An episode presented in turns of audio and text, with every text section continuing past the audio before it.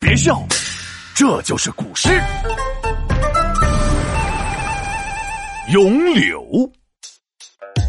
那些流传了千年的诗句，夸张豪放又美丽。唐代诗人贺知章，大家称他为诗狂。他笔下的柳树会化妆，让人充满无限的想象。闹闹，你喜欢长发飘飘、亭亭玉立、婀娜多姿的小杨柳吗？哟，本来还挺喜欢的。你这个语气一说，我鸡皮疙瘩都要起来了。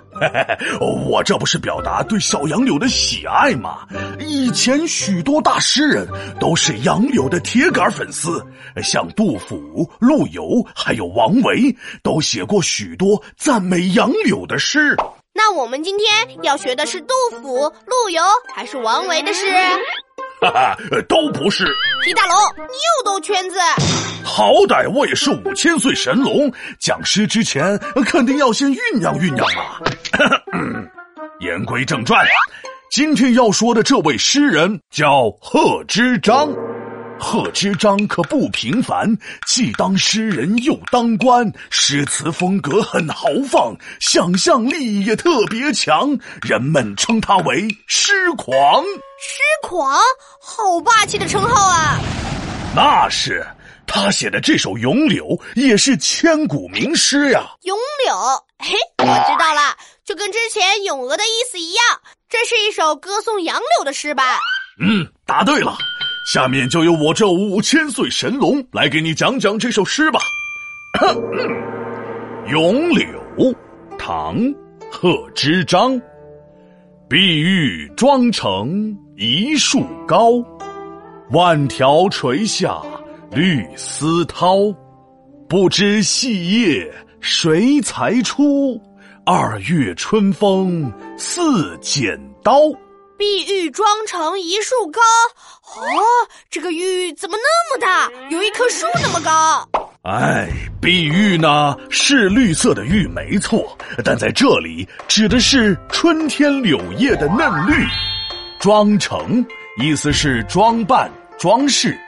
这句诗的意思是一棵棵高高的柳树，就好像是用碧玉装饰成的。诗人用的是比喻的手法。用碧玉来形容柳树的翠绿，哇，这个比喻真是太形象了。呃，万条垂下绿丝绦，这是有多少柳树呀？一共一万条柳枝。要是我，三天三夜都数不过来。我看你一个月都数不过来。这里只是一种夸张的手法。丝绦只用丝编织成的绳带。这里指像丝带一样细软的柳枝，万条垂下绿丝绦，就是说垂下的千万条柳枝如同绿色的丝带般美丽。诗人真是太会比喻了。那不知细叶谁裁出，就是不知道纤细的柳叶是谁裁剪出来的。我说的对吗？哎呦，不错呀，闹闹有进步。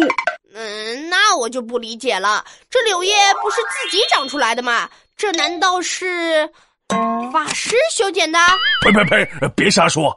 好好的一首意境高雅的诗，都被你说成打油诗了。想知道答案？看下一句啊！二月春风似剪刀。二月的春风好像一把剪刀。也没说是谁裁剪的呀。这一句是在回答上一句，意思大概是二月春风这把神奇的剪刀吧。诗人哦，我懂了，诗人是把春风比喻成剪刀，是春风把柳叶裁剪出来的。哎，闹闹，你今儿个脑子转的倒是挺快呀。这两句把比喻和设问结合起来，用拟人手法刻画春天的美好。把春风孕育万物形象的表现出来了。哇，诗人真是太有想象力了。闹闹，你也发挥一下想象力，给柳枝想个比喻。你觉得纤细的柳枝像什么呀？嗯，我想想，纤细的柳枝就像，就像皮大龙，你的胳膊小腿又细又软。什么？我我我还是很强壮的，好吗？呀！皮大龙敲黑板，古诗原来这么简单。杨柳青青像碧玉，千条万条多纤细。春风徐徐吹大地，带来生机和活力。听我认真来一遍，起。咏柳，唐，贺知章。碧玉妆成一树高，万条垂下绿丝绦。不知细叶谁裁出？二月春风似剪刀。